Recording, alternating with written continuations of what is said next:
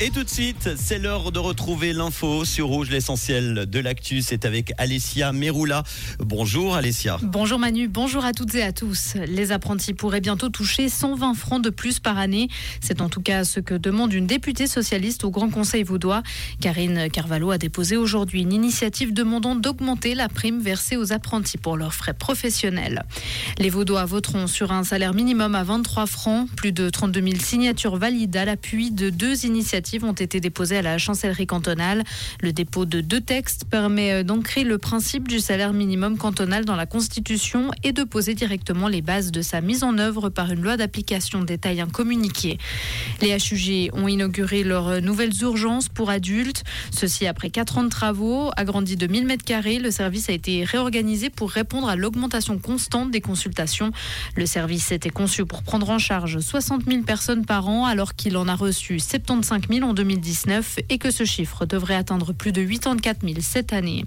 À l'international, la Pologne, la République tchèque et l'Autriche ont annoncé l'introduction dès ce soir à minuit de contrôles à leurs frontières avec la Slovaquie.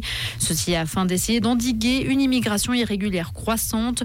Dans les trois pays, les contrôles devraient durer dix jours dans un premier temps. Et le chef présumé du commando qui a tué un policier kosovar le 24 septembre a été arrêté aujourd'hui en Serbie. C'est ce qu'a annoncé le ministère serbe de l'Intérieur. L'homme était recherché par le Kosovo.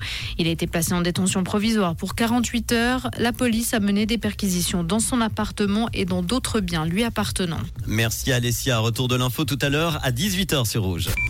Comprendre ce qui se passe en Suisse romande et dans le monde, c'est aussi sur Rouge. Rouge vous le voyez, des passages nuageux qui sont en augmentation cette fin d'après-midi avec des précipitations prévues en première partie de soirée, surtout le long des reliefs. Côté température, il fait toujours entre 24 et 26 degrés en ce moment à Bramblanc, Jussy, Bavois et Morgin avec un vent de sud-ouest parfois modéré. Demain mercredi, nous aurons de nombreux nuages le matin. Ils se dissiperont rapidement pour laisser la place à un temps bien ensoleillé. Il fera un petit peu plus frais demain avec des températures maximales autour des 20 degrés avec de la bise sur le plateau. Prévoyons euh, prévoyez donc demain une jaquette ou un petit peu